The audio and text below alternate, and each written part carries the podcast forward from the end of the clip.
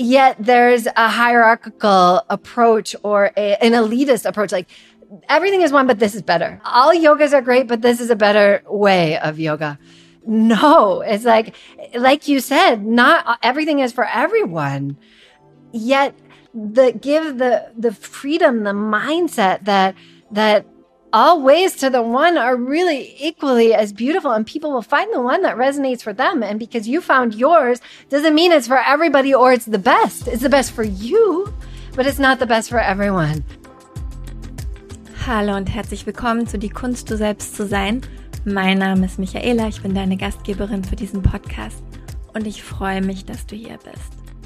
Heute zu Gast eine meiner liebsten Lehrerinnen und Ausbilderinnen, Panchni Shan.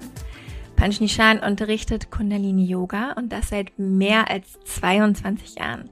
Schon mit 14 war sie das erste Mal bei einer Yogastunde und nach einigem Ausprobieren von unterschiedlichsten Richtungen ist sie dann am Ende beim Kundalini Yoga gelandet.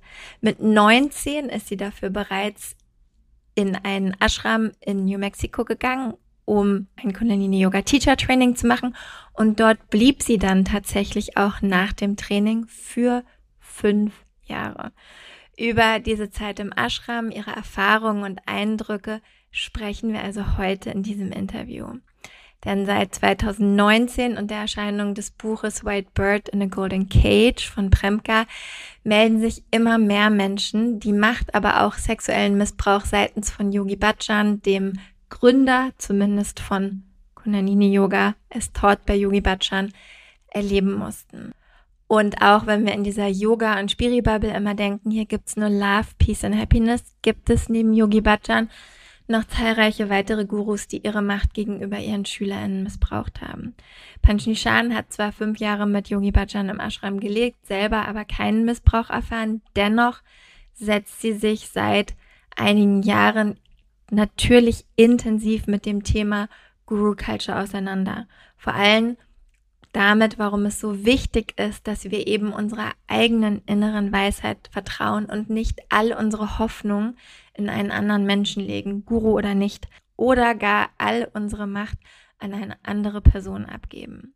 Dieses Thema ist wahnsinnig komplex und vielschichtig und genauso komplex und vielschichtig ist eben auch dieser Prozess der Auseinandersetzung, in dem Panchnishan sich selber noch befindet. Also gibt es keine fertigen Antworten in diesem Gespräch. Es ist, wie gesagt, ein Gespräch, eine, eine offene Auseinandersetzung, ein Eindruck bekommen in ihre Gedankenwelt, in ihren inneren Austausch, in ihren Austausch mit sich selber, mit Lehrer, LehrerInnen, mit den Teachings, mit dem, was sie sich wünscht und dieses sich immer mehr darüber bewusst werden und gewahr werden, wie wichtig es ist, dass es eben zu einem Paradigmenwechsel kommt in diesem Bereich und wir aus dieser Guru-Culture austreten, also nicht mehr unsere Macht einfach wahllos an andere Menschen abgeben, ob sie jetzt Gurus sind oder es behaupten oder nicht oder was auch immer, sondern dass wir Lehrer und Lehrerinnen haben oder wenn wir es selber sein wollen, werden, die wirklich die Menschen und die Teachings in den Vordergrund stellen und nicht sich selber. Über all das und über noch viel mehr macht sie sich Gedanken, die alle noch nicht fertig sind. Deswegen ist auch dieses Gespräch nicht fertig, sondern wirft vielleicht auch Fragen auf oder zumindest bekommen wir auch einen Eindruck über die Fragen, die sich Panchni Shan gestellt hat in den letzten Jahren. Trotzdem finde ich es ein wahnsinnig wichtiges Thema, denn es kann uns alle treffen und wir sollten uns darüber bewusst sein, dass es teilweise immer noch diesen Machtmissbrauch tatsächlich gibt. Also je besser wir ihn erkennen, je mehr wir uns davor schützen können, umso besser ist es. Und vor allem auch nicht, dass ich es glaube, dass wir selber nicht in die Falle tappen und irgendwann anfangen, unsere Macht, die wir vielleicht als Lehrer oder Lehrerin haben, anderen SchülerInnen gegenüber zu missbrauchen. Also wichtiges Gespräch. Ähm, ich habe mich wahnsinnig gefreut, dass wir uns in Persona sehen konnten und uns austauschen konnten. Wie gesagt, bitte erwarte keine fertigen Antworten, sondern sieh es vielleicht selber als einen Gedankenanstoß zu diesem Thema. Das Interview ist übrigens auch auf Englisch, Panchnichans Muttersprache. Und jetzt genug gequatscht von meiner Seite. Danke an Panchnishan für dieses ähm, Gespräch und für all die Einblicke, die du uns gegeben hast. Und ich bin gespannt, wie es bei dir landet. I'm excited. Me too. I'm so glad you're here, and I'm so happy we're doing this in person. Yeah, feels so I much really, better. It's like it literally is like heart to heart. Yes, that's what I was going for. Yeah. That's what I was going for. Welcome, uh, Panch Nishan, uh, one of my dearest teachers. I'm super excited to have you and to ask you a bunch of questions today. I'm really, I'm really touched to be here. Yeah. Thank Yeah. you. And love collaborating with you, love your spirit and way of articulating the times we're in now um, truth. I feel like you're just a beautiful truth teller. At least I try. sometimes better, sometimes worse, right? some light into the dark, It's light of awareness. Yeah, it's true. For people who do know you and also the one who don't know you, you are a Kundalini yoga teacher. I mean, you are many things, but the the reason that you're here today is so that we talk about Kundalini yoga a little bit, your experience with it, but also what you just mentioned, the times that we are in and how the practice is changing, how we are changing, how the practice can support our changes, and all of that. Um, and you've been doing this for a really long time. True. so let's start to give everyone an overview of how your journey started and what Kundalini Yoga means to you. My journey with yoga started when I was 14, and I took a class over a bagel shop in my little New Hampshire town in New England, about a half an hour north of Boston. A yoga center opened uh, next to a bank and a bagel shop above the bagel shop. And I took a, my first hatha yoga class with my mom. And um, I think it awake, it definitely awakened something in me that I already knew. Um, and then I started often teaching friends at parties, like late at night, got people on the floor and like V splits and camel pose and just like just as play, really as fun because it was fun for me. And I loved um, exploring what my body could do and what that released in my emotions, especially. I was like a locked up teenager and had trouble crying and being really in touch with my emotions. And um, when my inhibitions were lower, I would just start teaching people just for fun. So, um, yeah, and then I found my mother was into all kinds. She's a psychologist, so she was into all kinds of like the New Age movement, Louise Hay and um, Thich Nhat Hanh. She had a book from him on the coffee table called Peace Is Every Step, and I learned my first pranayama also at fourteen, uh, the circular breathing, and I still remember so vividly like laying on the floor in my bedroom teenage bedroom with posters all over the place and trying the circular breath and it really i started crying and i really had trouble crying. As a teenager i found it was a little strange that i couldn't cry. All the girls were in the bathroom crying over boys and this and i'd like try to jab my eye to get a few tears out to normalize right? And uh and so this allowed me to get in touch uh, with with the breath. It's such an, a phenomenal tool to get in touch with for me at that time as a teenager, how I felt, and um, to let some of the grief and pain I was going through move out and let my emotions flow. And I think from then it was a seed that was planted. And um, as a 18, when I went to university, I started trying all kinds of yoga. I tried Ashtanga, Shivananda. I was often at the Shivananda ashram in San Francisco, the Haight Ashbury area. And Kundalini, I tried, and it just grabbed me. It just like, although I loved, I was like very physical, a dancer, gymnast. I could do all the arm balances and the Ashtanga. I loved the physical challenge to see what my body could do. The experience of kundalini gave me to so quickly uplift me uplift my state um, it became my pursuit of yoga, so to say. Yeah. Did you also start that in San Francisco? Yeah. Yeah. Yeah. Interesting. Yeah. And then you like quite quickly actually started living in the ashram still with Yogi Bhajan, if I remember correctly. The, I mean, he's not necessarily the founder. He's the founder of the Kundalini Yoga as taught by Yogi Bhajan. Um, but uh, Kundalini Yoga itself was there way before. How did that came to life and how, what was your intention behind going to the ashram and living there? Um, and maybe a hundred questions in one. Um, what was your favorite story, good or bad, intense or less intense, whatever we want to call it, that you that you still remember from this time? In a way, it really came about um, by destiny. I, I can't say more than that. In a way, I was um, looking in the back of Yoga Journal. It was 1999, so it was like before the internet exploded, and you had to mail away for information. So I sent away through Yoga Journal um, for a bunch of programs they were advertising, and one of them was Kundalini Yoga teacher training.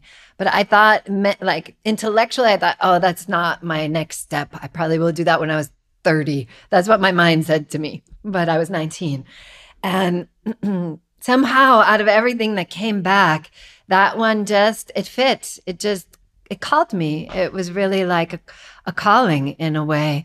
And I, yeah, I dropped out of university after two years. And at 19, I packed my bags. I only had two of them.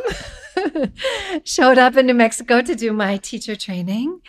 And um, yeah, and then it was a month intensive. And I just, then I didn't leave the ashram. I stayed after that. Um, and my intention for staying after my teacher training, after I met Yogi Bhajan, and he um, he encouraged me to stay. Um, at first, like my you know will, my starke Wille, um, being a strong-willed person, I was like, ah, but I don't, I don't want to stay in this, and so I was gonna go, and then I I I realized that I could grow so much faster being in community. And I guess my intention, I still have it written on a piece of paper from the first time I met him. I had to write down like what was my intention in having a session with him and asking for a spiritual name. And it's still written in my 19 year old's handwriting um, that I wanted to like spring over my ego, move through the limitations of my ego so that I could serve. So to heal, transform, move beyond my own drama and trauma that I was in as a 19 year old, uh, so that I could do what I'm here to do, be who I'm here to be, that I knew I couldn't do if I was stuck in the past, if I was stuck in my childhood dramas and traumas. And so I stayed for that reason because I knew I could move through it a lot quicker. Um, a, being in a spiritual community, which the ashram offered, and B, like through an intensive study of yoga and meditation, studied through going to class with Yogi Bhajan twice a week for the five years that he was alive while I was there study through my own practice and doing an early morning daily practice, getting up at 3:40, not every day, but as a as an attempt, as a focal point, uh, as sadhana, as a, a way of living and a focal point. So um, that was my intention. But what was the life like? Like for anyone who has never been in an ashram and doesn't know about any of the, I mean, it's different in every ashram, anyways. But like, what was the your day to day life Mm-hmm. Like, did you also go to work? Were you really just there, like practicing and, you know, like being taught in spiritual practices? How can we imagine that? Sure. So, um, the day opportunity began at like the early morning practice started at 3:40 so to get there on time I'd often have to get up at 3 3:15 and um that was not something I did every single day, but I had phases where I did 40 days of that early morning group practice or where I would lead it once a week. That got me there, leading it. I, I would I would go quite frequently, although not every single day. Um, and yeah, I had a job. I um, that was outside the ashram. No, a lot of the businesses that Yogi Bhajan found and the organizations he found were in the ashram, and I worked in those regions. I also taught yoga, um, and that was outside though. Yeah, I taught at a university in Los Alamos. I taught in a really nice health and wellness club in Santa Fe, and yeah so I would, especially in my early 20s, I would work a 40 hour job and then I would teach four classes a week. I would go to evening classes with Yogi Bhajan twice a week. Often there were community events like um, before one of the significant like um, roots in Kundalini Yoga, Guru Ram Das, before his birthday uh, we would get together and chant in the evenings and have a meal together after. And those were always cozy and special. Um, yeah, and and then there was not much of an evening getting up early and training myself to get up early as somebody who is more of a night person. yeah. Yeah, I would say, you know, the the one some of the you were asking like what is one of the beautiful memories are so and there's so many small ones that I carry with me as treasures like the small aspects of like um cooking for women after they give birth or i loved doing that like packing the food with lots of prayer and support for the new family for the woman and for also the family to support them. And the ashram community was beautiful at these kinds of supports of like at once a week, have a whole team of people c- cooking once a week. Um, another element was like the 120 day celebrations when a woman would get pregnant and like calling and meditating on the soul. Sometimes after the early morning practices, we'd have like little pop up, like challenges where we'd all like do stretch pose and see who could do stretch pose the longest. I remember coming in second with six minutes. Wow, it's my least favorite pose. Oh, Absolutely. Oh God, I hate it. yeah, these kind of moments of just like these human moments of like kind of geeking out with like the what I love, like with practicing or often there'd be after the morning practice, especially in the spring and summer, like some martial arts outside, outside of the sadhana room, outside of where the practice took place in this kind of common big courtyard lawn and um, doing like um, physical training, uh, some martial arts, There was Bhangra, this like um, North Indian folk dance, and a dear friend of mine taught it and kind of led and choreographed dances, and I love dancing this this folk dance, and it, yeah, these kind of these kind of simple things that are some of the highlights of my time in the ashram. And of course, also the friendships I made, the connections I made that are really like um, pure gold. Yeah. You mentioned the intention that made you stay. And even though you were so young, it seems like such a grown up intention, you know, like this really wanting to get to know you and who you are and what you want to do. And I wonder if you, looking back, like how that felt. Did you, you know, because like if I think about myself when I was 19, um, I mean, definitely, it was shortly before my first yoga session. Definitely had not done a teacher training yet, but also I'm not sure how big my awareness was for who I was, who I wanted to be, who I'm quote unquote meant to be. So, how did that feel? Like, did you feel grown up or you know what I'm where I'm what I'm trying to get to was it the the the training the community that you were in that you like you already had this awareness for that would be you know like a a, a good idea to stay to just I don't know let's say become more refined as a person if you will.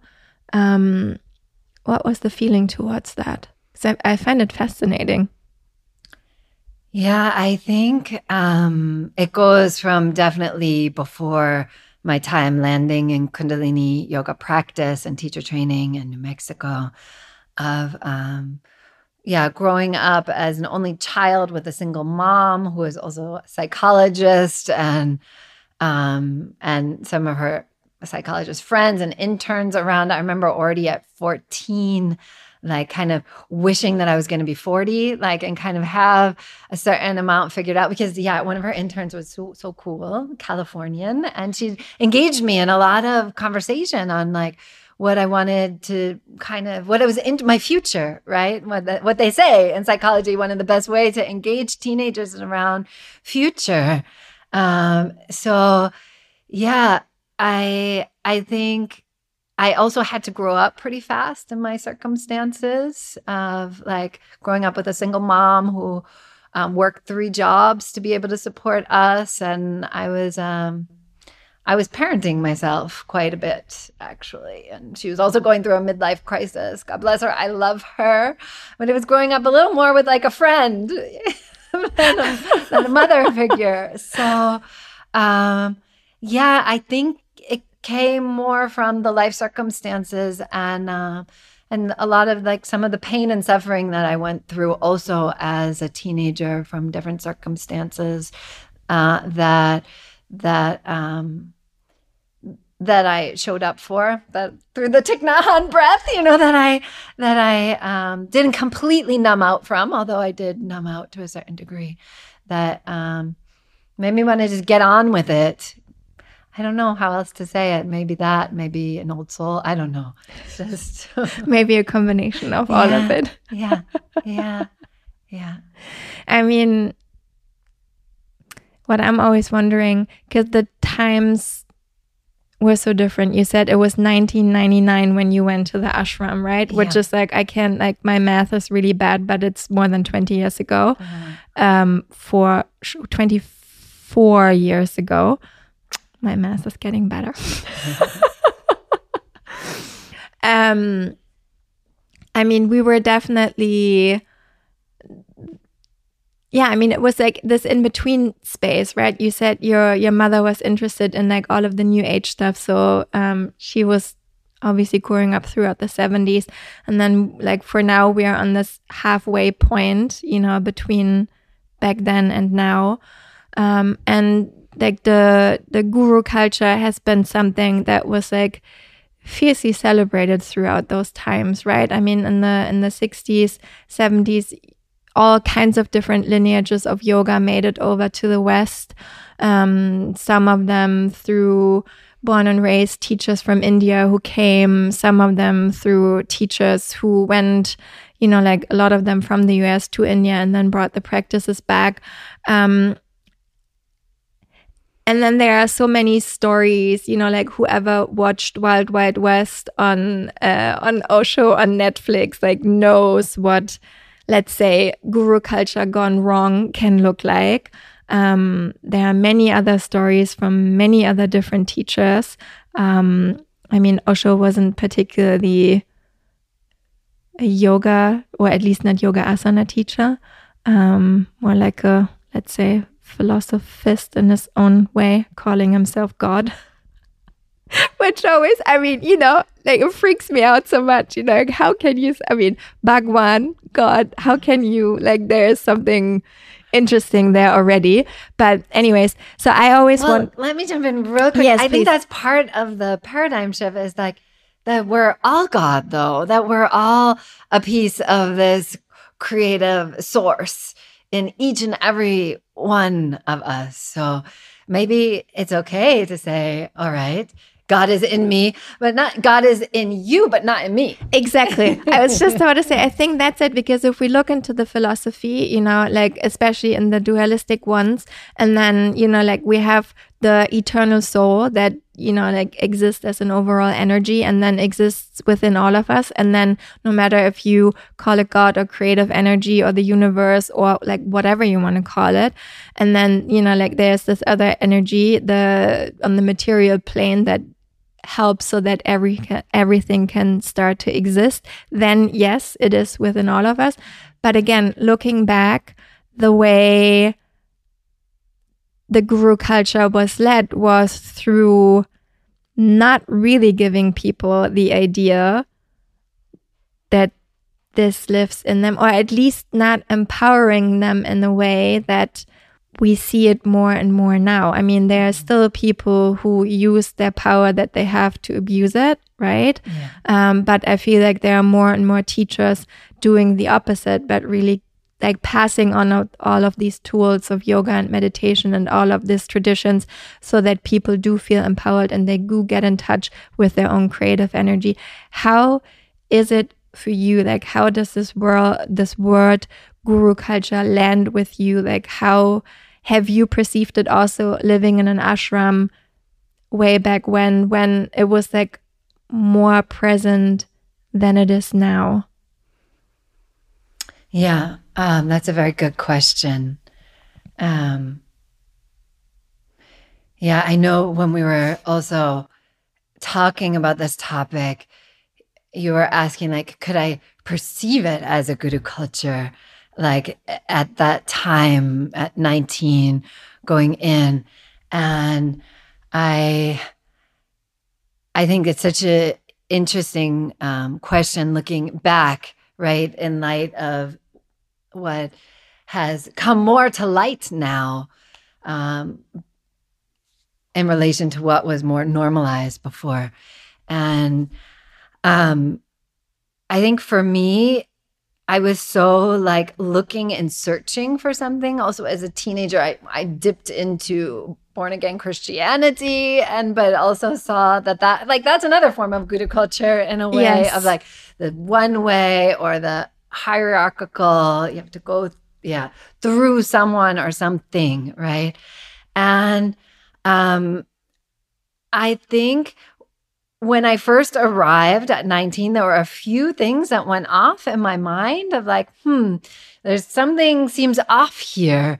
I remember still to this day, um, the one of the first moments of that was I was washing dishes in the kitchen of um, Yogi Bhajan's wife, Bibiji. I was like doing seva, like service, and washing dishes, and it was like the window um, to Yogi Bhajan's house was just across like the terrace, um, outdoor terrace, and I was washing the dishes, looking out the window, and Yogi Bhajan came out of his dome. He lived in like a geodesic dome and went and sat on like some of the patio furniture and was accompanied by like 12 women like serving him like fluffing the pillow bringing the drink you know attended like attended to that his environments were comfortable that you know and um yeah some of them were quite young and beautiful and I remember thinking, this is a like this is a little strange. Also, the amount, right? The amount of the, the entourage element, right? That is not just okay. One or two people, you know. He was older, so you need assistance, and we want to assist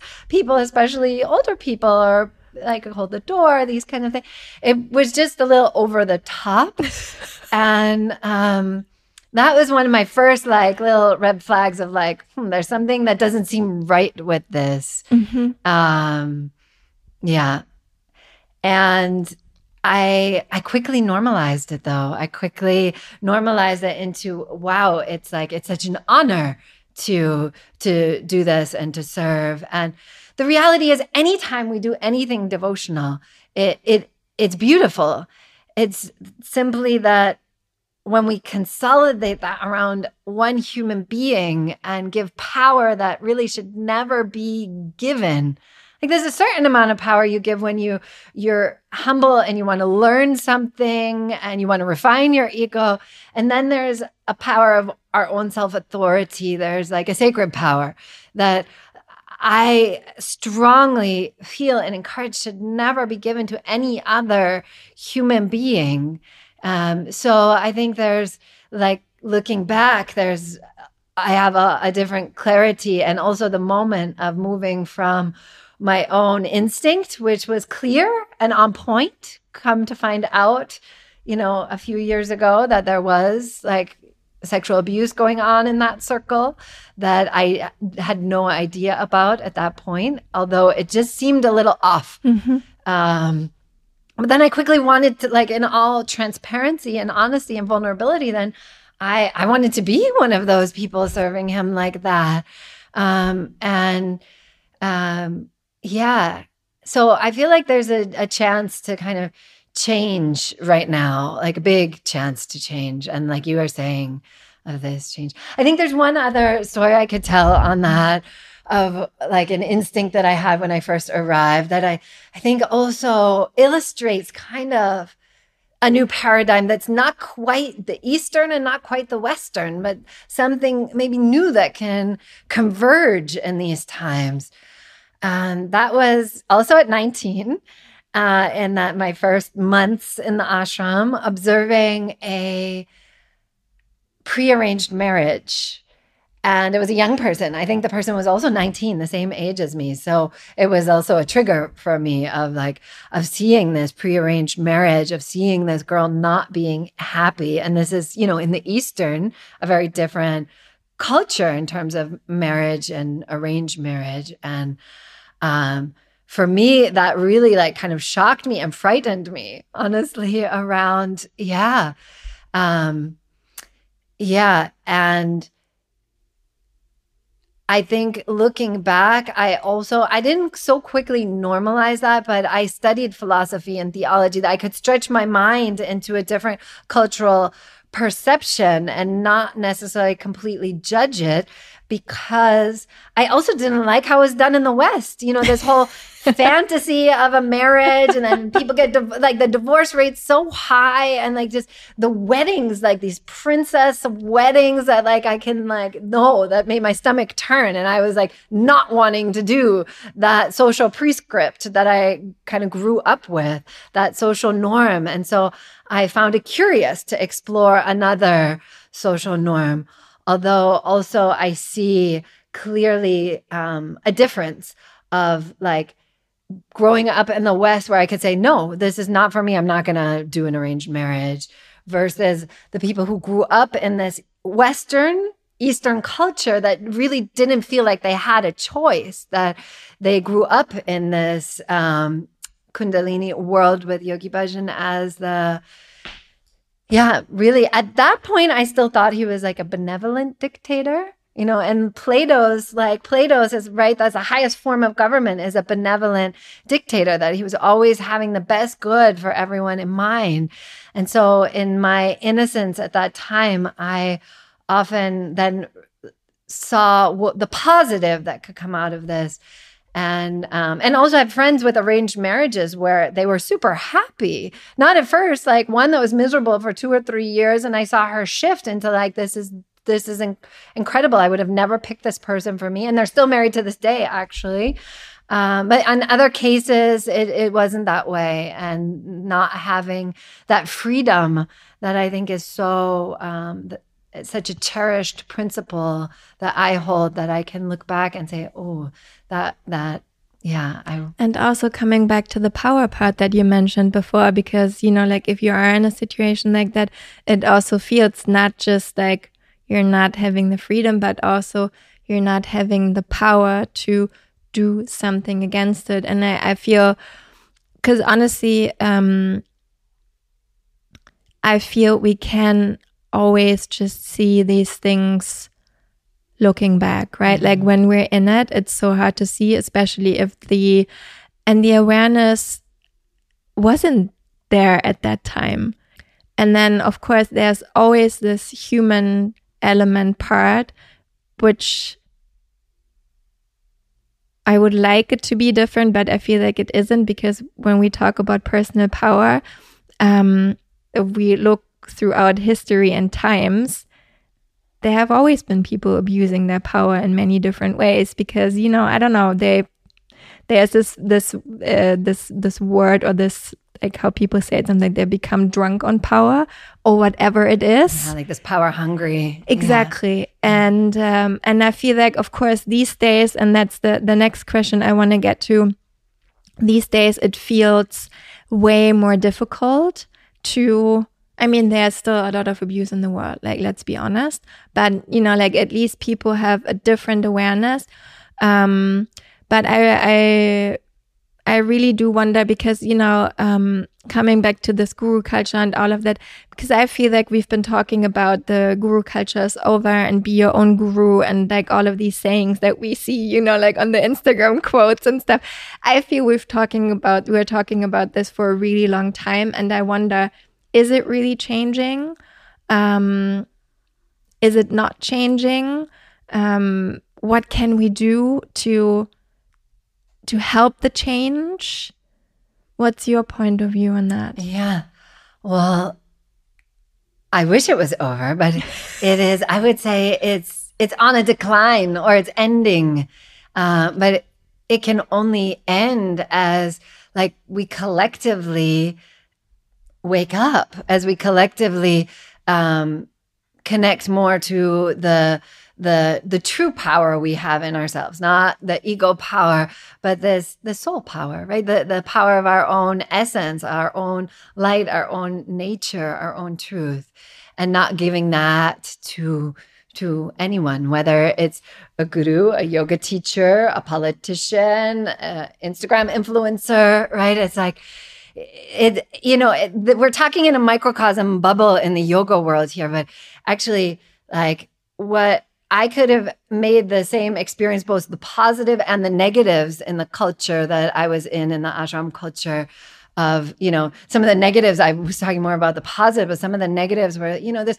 conformity this kind of shaming into being a good yogi like getting up early you're good if you do that you're bad if you don't you know these kind of absolutes. And nobody said those words but they were in the culture they were in the mindset. And i think that's also why like there was absolutely free will uh, I think for the people born into it, it was even harder to assert that free will because that's what they knew. And I know for me coming in at 19, it was also a longing for belonging. And, and this is also a very human thing that we long for. And how can we kind of shift our culture to get that satiated without having to give up like sacred parts of ourselves, parts that we should never give up and then have to reclaim. So um, I know that wasn't exactly your question. But do you have an answer for that question that you just raised yourself? Well, I think it's an exploration, like, because I've, you know, in these past few years after everything came to light of Yogi Bhajan's like massive power abuse, um, I've really been working and unbundling and also as a teacher and in, in, in these teachings, like how can I absolutely like learn from this and continue to do different. I always did different, like continue and accelerate in creating a different culture around these ancient teachings because they they didn't belong to him. Like you said he was one um, and on one side he did a good job in sharing this like, he was great at marketing. techniques. Yeah at, at, meeting people where they were yeah. at. And in another angle he he abused the power that that came with being great actually.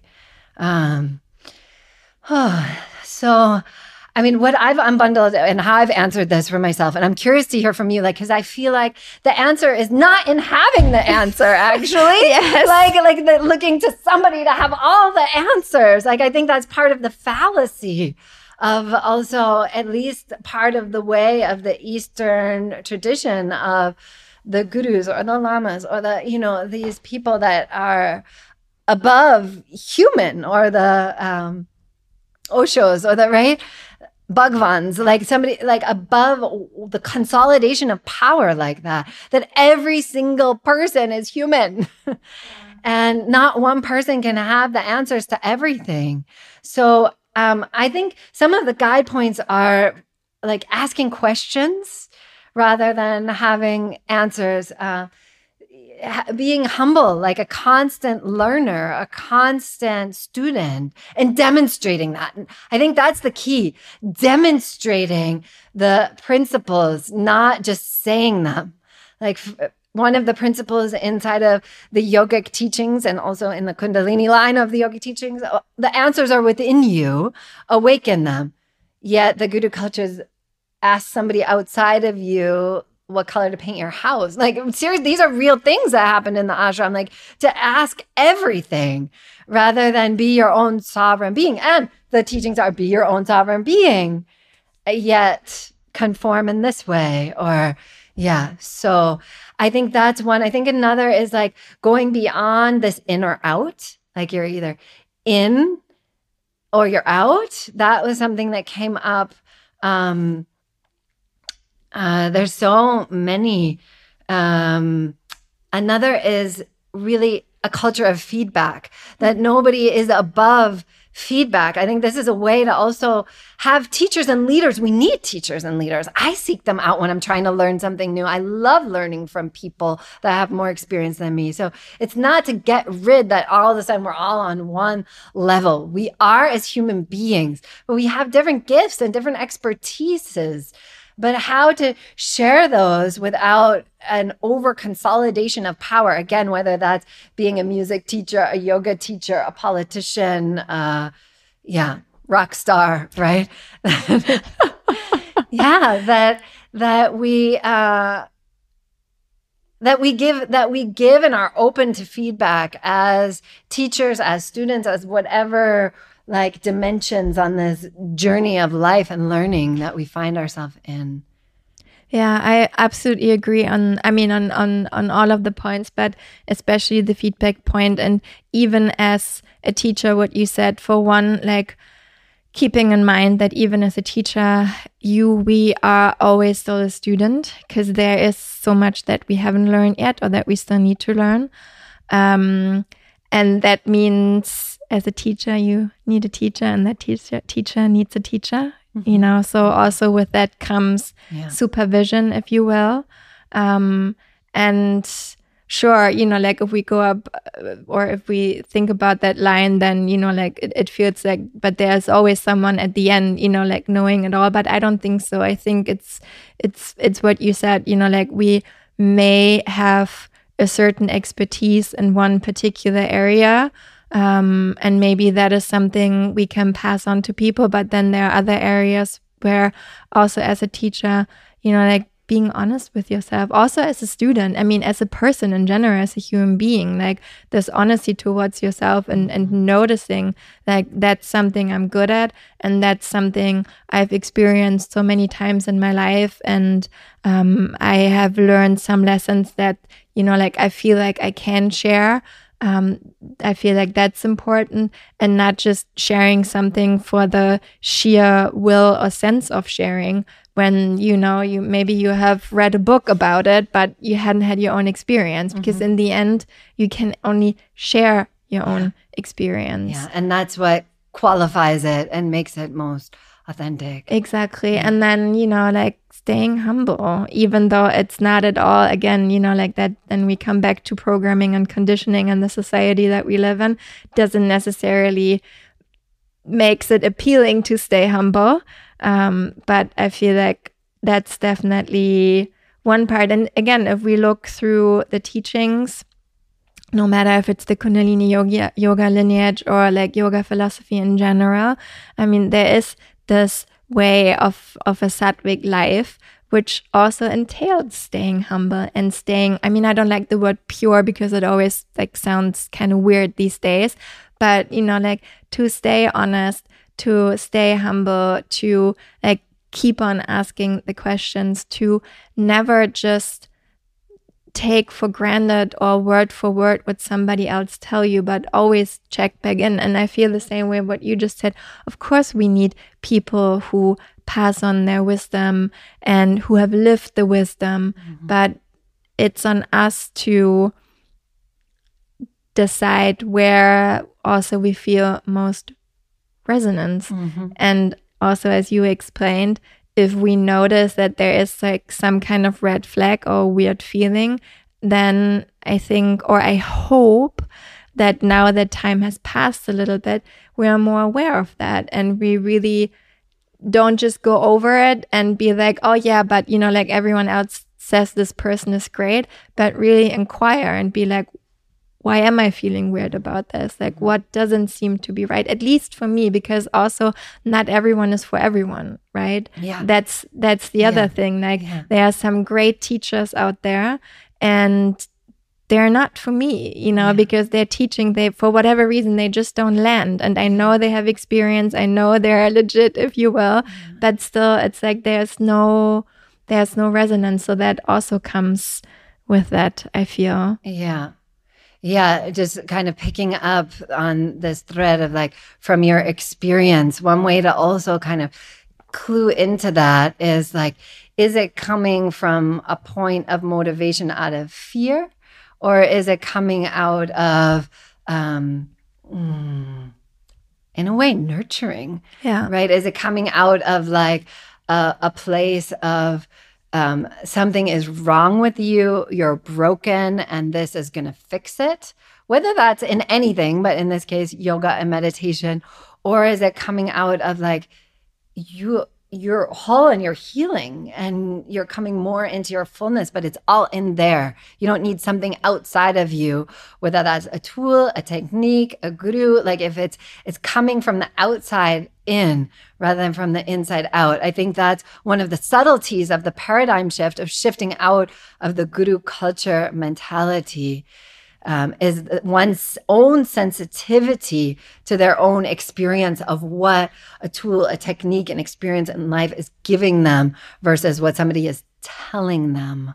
That's the interesting part, right? Because um and I I wonder how you do that in your teachings and I hope we'll come to that in a minute. I feel like that's the interesting part because in yoga and meditation, it's not about, you know, like we'll try to to judge as little as possible with whatever comes up and we'll try also to not have any expectations towards it. So every practice is new in a way even though you know like let's say my meditation yesterday was amazing and i saw a unicorn or whatever then you know i don't go in or i sh- I, I try to not go in expecting that i'll see the same unicorn again mm-hmm. right but then again there's this human element that wants to hold on to this so i understand that you know like that's part of it that people sort of like want to know before and that this not knowing mm-hmm. is really difficult It takes a lot of courage, right? yeah It takes a lot of courage. And it seems like an easier way, like somebody just tell me what to do. I can say in the end, it's limiting. yeah I mean, I, I that's something that I personally grapple with is like growing up in the Western world, good education, there's kind of like the egocentric way of living. And then the Western, in most lineages, the, there's a teacher and you give your power or ego to a teacher. That also is limiting at a certain point because they're also human and it limits your growth.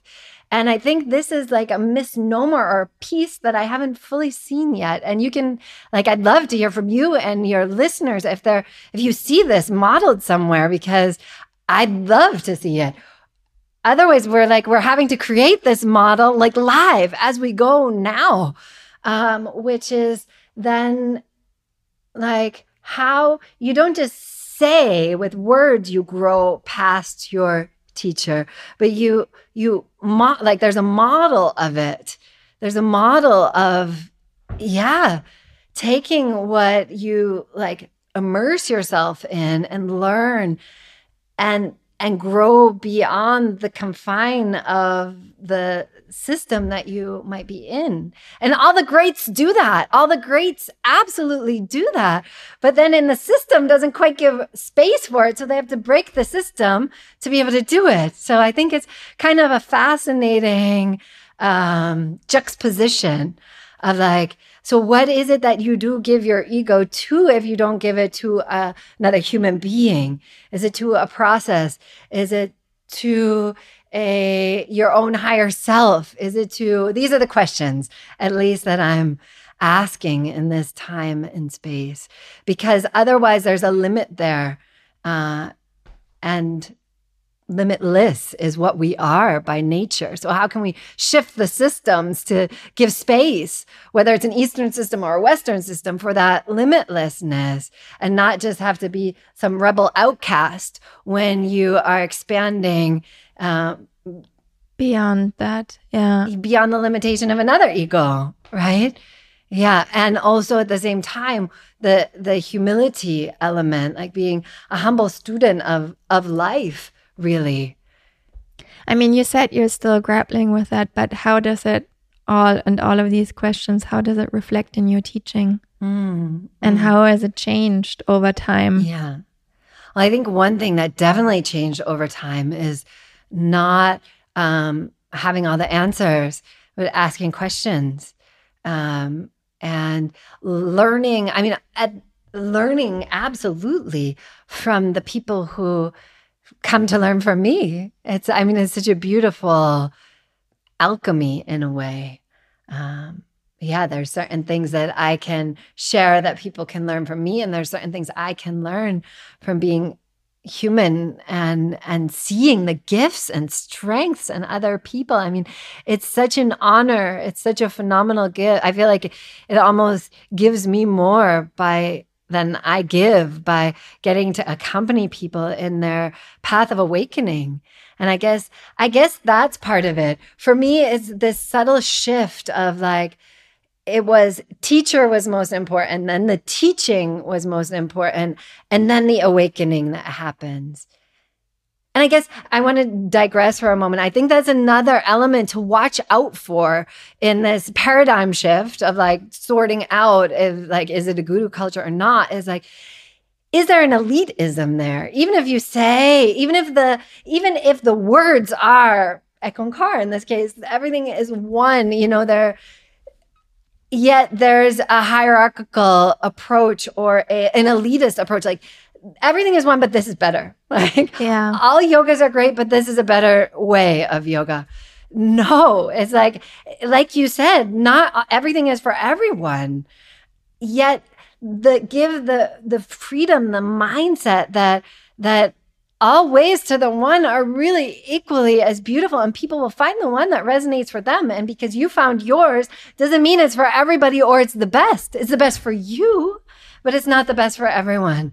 So I think that is a really important element in teaching. And like in my early 20s, I, I will admit that I thought Kundalini was the best. You know, I mean, even though I still did Ashtanga and I mean, it was only a couple years. I think it was maybe two or three years in my beginner's mind naivete because it wasn't a value or principle that I held anywhere in my whole life. Um, but I, I moved into it for a couple years thinking Kundalini is the best, right? Because it was the best for me. Uh, but I love, I love going to yin yoga. I love taking barre class. I love these different, yeah. I think that happens to everyone, right? Mm.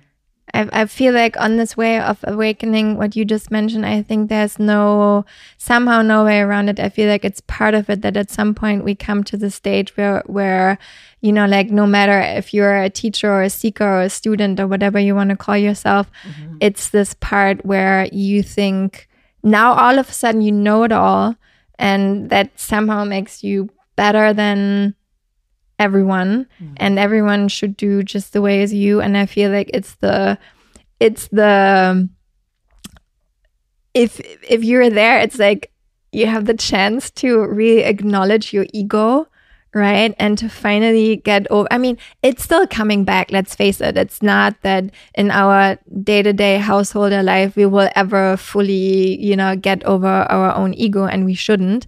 But you know like i feel like once we're in that stage, we have this chance to really acknowledge that it also shows up in that way and to overcome it in that way so that then we can have again more compassion for the other and acknowledge the fact that in we in the end we don't know shit. Yeah.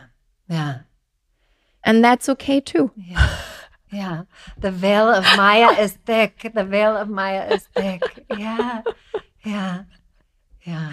And of course, This you know, like element of compassion. yeah. Yeah. And of course, nobody wants to hear that we don't know anything, but it's true. You know, I feel like um, we'll probably know by the end of our life, like once we're on the deathbed, you know, and you get to see everything and all of the lessons because you know like if you read all of the books about people who had near death experiences and it's it's always the same like everyone says like you you see your life as a movie and you acknowledge the most important lessons and you notice if you've learned them or you didn't you know and then uh, we stay in this philosophy and I do believe that and then you come back and you have another try Yeah. right And I love this. You're ultimately just judged before your own higher consciousness, before your own self. Like you're your own savior then or not. exactly. And you know i mean of course there's probably so many lessons. So it's fine also if we quote unquote fail you know and it's not as again like what does failing even mean? But um we've talked so much so let's not like get, go overboard. But i feel like that's when we probably know. And up until then we'll most likely always have an idea or hopefully a feeling towards direction yeah. and then it's just like course correct, course correct, course correct, course correct the entire mm-hmm. time until life is over at some point. Mm-hmm. And in a good way, mm-hmm. you know, like Yeah. not course correct in the, oh my God, I have to change again. Like more like in the, you know, like exciting, you know, like let's see how this feels. Let's see how that feels. Like, you know, like maybe it's better if I do it this way, you know, in- in that sense, Yeah. In know. this evolution. In Yeah. this evolutionary way. Yeah. and making all of this is these experiences because as we said before you know like if you if you do want to be a teacher then you have to teach from your experience so you have to be in it and make the experiences because absolutely. otherwise what are you sharing Yeah. Yeah. Otherwise, it's superficial, really. Yeah. Yeah. And I think that is like the important reorientation, so to say, is like that I really find important and underline and have. I'm attempting, you know, I'm uh, to put more like as number one focus as the experience, is the the as each person being their own expert, their own master through their own experience, and tuning into what that experience is, giving space for that experience, space for that awareness, that awakening that happens through a practice, in this case, practice of Kundalini Yoga. And like that's the gold. That's like number one. Number two is like what is tool is getting you there. Again, in this case of talking to me, that's Kundalini Yoga and meditation and pranayama. And then who's the person giving it? yeah Like that that that to me is the proper order. Like you need the person to give it to like so you can experience the tools, so you can have this state. But that's the bottom is Yeah. the teacher, then is the tool. And really the heart of it, the essence of it is one's own like self-experience. Yeah. absolutely Yeah. we've talked so much so i would want to say this is a beautiful way of ending because it's already been like an hour uh, and time goes so fast with you so but before before we end just let us know your latest offerings so if people are interested to practice with you where can they find you um, what is there that you want to share at the moment um, and obviously where are you on this internet Beautiful. well, um, yeah, for the gold, go for the gold, right? I recently started um, a movement called Be Golden. And um, really around this whole idea that the gold is in you, in your own experience, and um, touch that preciousness in our own self, treat ourselves preciously so that we can see the preciousness in the other so we can treat the other as precious and create this like real movement of yeah of compassion of awakening this this peace that comes when we can see the other as gold and we can see ourselves as gold. So the tangibles of that at the moment it's quite a big vision and project that i think is going to carry me for my next decade is at the moment i've started a membership um, where we practice together three times a week, an early morning practice, not 3.45, but one is at um, 5.30 and a traditional Kundalini yoga class, a breathwork class. And there's themes to every month because I feel like this is also the important shift. And you saying like the shift for me in these times also shifting the paradigms is this like formula that I learned of like 50% is through the practice of yoga and meditation. That's 50% of your growth right there. 50% of your awakening. Just do the practice, just do it. And the other 50%, your ability to self reflect, your ability to integrate what awakens when you do a practice and like stop just doing yoga and then going out into the world and being an asshole or yelling at your family or i mean we're all human. We can yell at our family but can we then also own it and be like oh that was not practicing the principles and that humility right? And that growth to refine how we show up in everyday life um, and inculcate the philosophy, the principles behind all of this into how we show up. So each month there is uh, a theme. This month we're on the topic of training your fearlessness, so working into courage and how to bring that resilience that we build in our practice into living a fearless life and being brave to show who we really are. Um, yeah, you're so good at that. Beautiful. Like a podcast is an example of like being fearless, right? Of yeah, absolutely. mm. And so there's also monthly uh, coachings, the group coachings around the topic, and some journal prompts, ways to integrate into daily life, weekly audio. So this, for a moment, is my real like my heart is in this. Um, to create a evolve the culture around these ancient Eastern teachings, and beautiful community is growing up there. Um, also, I have a Kundalini Yoga teacher training program for people who want like a deep dive into the transformation that comes with a practice, whether it's to teach it and to share it, or to just go deeper into one's own actualization of their potential because that's really what kundalini does is a quick way to get to the heart of yourself and uh, orient your life around you to match that. For sure. Okay so we'll link your website. Yeah you and can find yeah. me on instagram panchnishan or on my website. Yeah. We'll link it all in the show notes. Thank you so much for talking about this not so easy topic um, I'm sweating over here. But thank you for the opportunity to talk about it because I think it's so important to uh, to create this new together through uh, sharing. So I'd love to see the comments that maybe come from this. And yeah, me too. Yeah. Absolutely. So let yeah. us know what you think and how you feel about these topics, and um, you know, we'll see where it goes and how it lands and what comes up. And then maybe there's another podcast at some point after a while, you know, seeing how this is going to evolve. But like, honestly, thank you for your work and for your time and for being here and for sharing all of this. Uh, I thought it was super helpful and again, super important and interesting. And even though there is no right or wrong or specific answer to any of these topics, um, I think it's more like what you also just said. That's part of the flag, the practice, the reflection on them mm-hmm. in and of itself. Mm-hmm. And what changes through, yeah, yeah, asking the questions, observing. Absolutely. Yeah. Thank yeah. you so much. Thank you. It really is an honor to be here. Tausend, tausend Dank, Panchnishan, für dieses Gespräch und für die ganzen Eindrücke. Danke dir fürs Zuhören. Wie immer, wenn dir dieser Podcast gefallen hat, ich freue mich, wenn du mich und den Podcast unterstützen möchtest, indem du ihn abonnierst bei Apple, Spotify, dort, wo du Podcast hörst.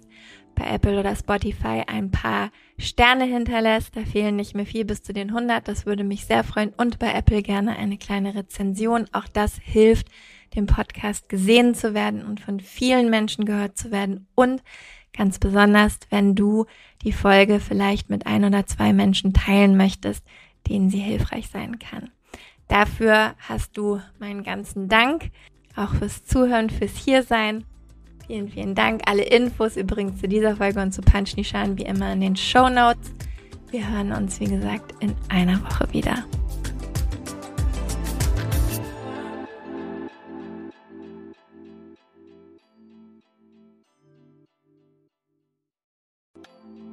Weißt du, was dich in 2024 erwartet? Und wie bereitest du dich darauf vor? Oder lässt du einfach alles auf dich zukommen? Ich denke mal, die Mischung macht's. Es tut gut, ein bisschen einen Überblick zu haben, welche Themen uns erwarten und dann eben flexibel zu bleiben, wie wir mit diesen Themen umgehen möchten. Und genau das machen wir im Astro 2024 Forecast. Am 28.12.2023 gebe ich gemeinsam mit meiner liebsten Freundin und Astrologin Nicole Marie einen Workshop, der dir eben einen energetischen Ausblick auf 2024 gibt. Nicole Marie stellt die wichtigsten astrologischen Themen für Beruf, Beziehung und Community dar und zeigt dir, wie du diese Themen und Energien am besten im kommenden Jahr für dich nutzen kannst. Gemeinsam machen wir dann Kundalini Yoga und Meditation, um diese Themen zu integrieren und du bekommst von mir dein ganz persönliches 40 Tage Satna, also deine Meditationspraxis, mit der du ins neue Jahr starten kannst. Der Workshop findet live auf Zoom statt, wie gesagt, am 28.12.2023 von 19 bis 21 Uhr. Und ja, keine Sorge, es gibt eine Aufzeichnung. Also falls du nicht live dabei sein kannst, gar kein Problem, dann kannst du die Aufzeichnung im Anschluss schauen. Die einzige Sache, die es zu beachten gilt, Nicole Marie spricht nur Englisch und daher findet auch der Workshop auf Englisch statt. Alle Infos und die Anmeldung findest du unter michaelaaue.com slash 2024 michaelaaue.com slash 2024. Wir freuen uns auf dich.